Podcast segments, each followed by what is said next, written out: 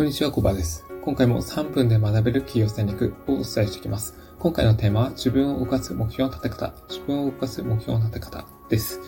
で、えー、何か本当に実現したいゴールは何なのかとか、あ心の奥底から達成したいゴールは何なのかっていうのを目標を立てる際にちょっと考えてみてください。で、今、本当に達成したいゴールとかなくても大丈夫なんですけど、まあ、仮で、まあ、立ててみて、え行動してみるっていうのも一つの方法です。で、え目標を立てる目的なんですけれども、それを達成することであると同時に、自分の能力や価値を高めながら、充実した生活を送ることにあります。そう。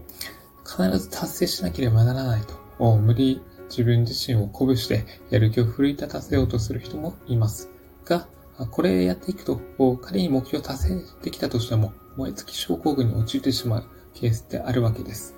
まあ、起用して結果を出し続けるのであれば、無理なく成功し続けるための目標を作っていく必要があります。苦しむことなく行動し続けられるような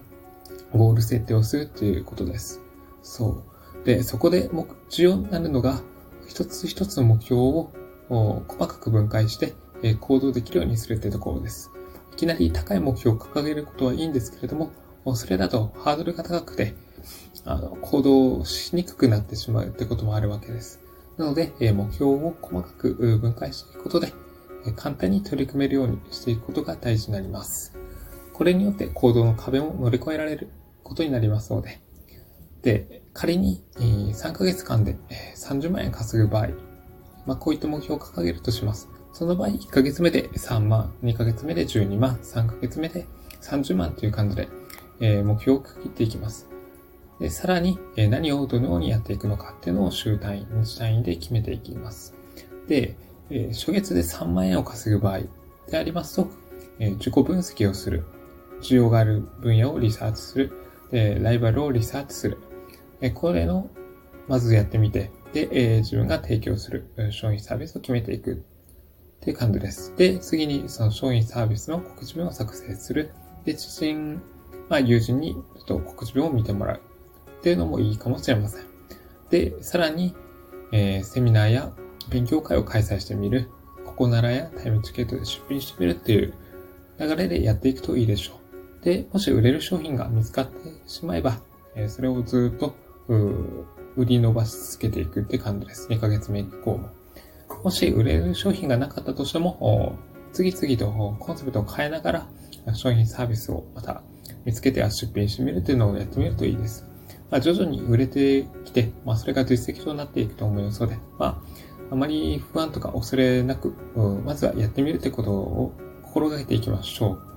う。で、えー、まあ、決めた目標を達成するためには、どうしても最初大事になってきます。で、うん、ここで、えー、稼ぐための土台、まあ、結果を出すための土台を作っておかないと、2ヶ月目以降が、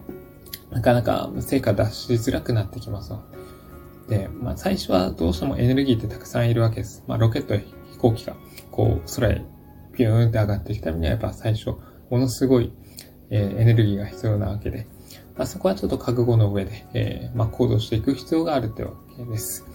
ですけど、まあ、自分にあまり負荷かけすぎることなく、まあ、あの、結果を出すために行動し続けることに、えー、フォーカスを置いて、えー、まあ、日